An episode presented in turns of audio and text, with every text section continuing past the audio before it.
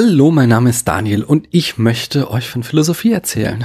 Und da es gestern schon so gemütlich war in der Semantik der Sprachphilosophie, da bleiben wir heute doch gleich in meinem kleinen Adventskalender der philosophischen Begriffe. Denn hier stelle ich euch jeden Tag einen philosophischen Begriff vor, um anschließend daran mir mehr oder weniger lose ein paar Gedanken zu machen und das zu reflektieren. Ich bitte euch daher nicht jedes meiner Worte auf die Goldwaage zu legen, aber mir oder mir und mir gerne zu widersprechen, sobald ich Blödsinn erzähle. Und without further ado, schauen wir mal, was hinter dem 18. Türchen ist.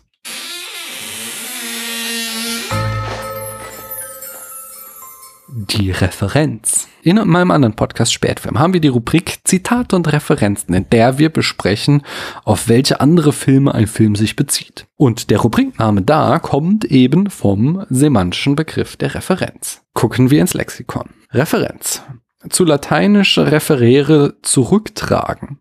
In Sprachphilosophie und Semantik ein Terminus für das Verhältnis zwischen bezeichnendem Referent mit D und bezeichnetem Referent mit T.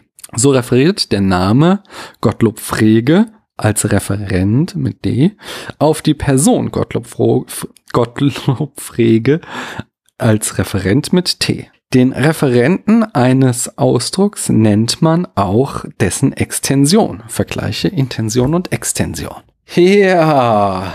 Verschiedene Teile dieses Themas hatten wir ja schon in verschiedenen anderen Folgen dieses Kalenders besprochen. Zum Beispiel hinter den Türchen 1, 2 und 5. Aber dröseln wir es doch nochmal auf. Wir haben ein Zeichen, das etwas bezeichnet. Das Wort gesunder Salat bezeichnet das Ding gesunder Salat. Wie genau läuft das jetzt ab? Ich meine, das Wort selbst kann ja nichts tun.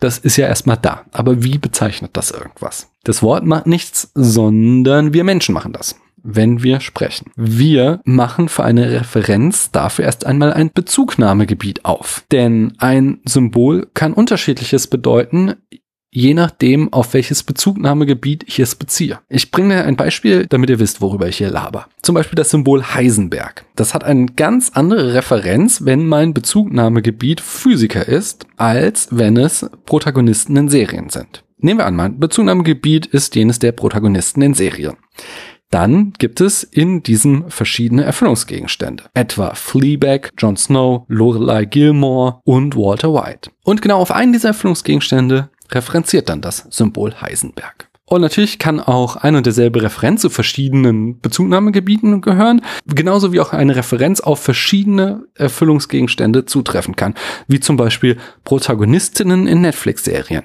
Hat verschiedene Erfüllungsgegenstände, auf die der Begriff Bezug nimmt. Semantisch richtig kompliziert wird's, wenn der Begriff keinen Erfüllungsgegenstand hat.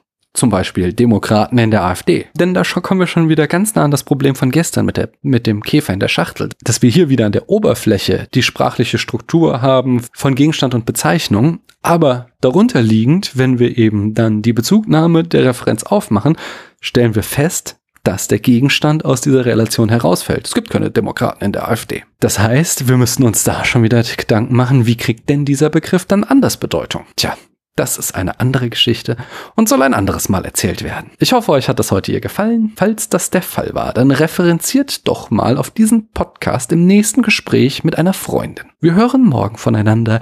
Ich danke euch, dass ihr mir eure Zeit geschenkt habt.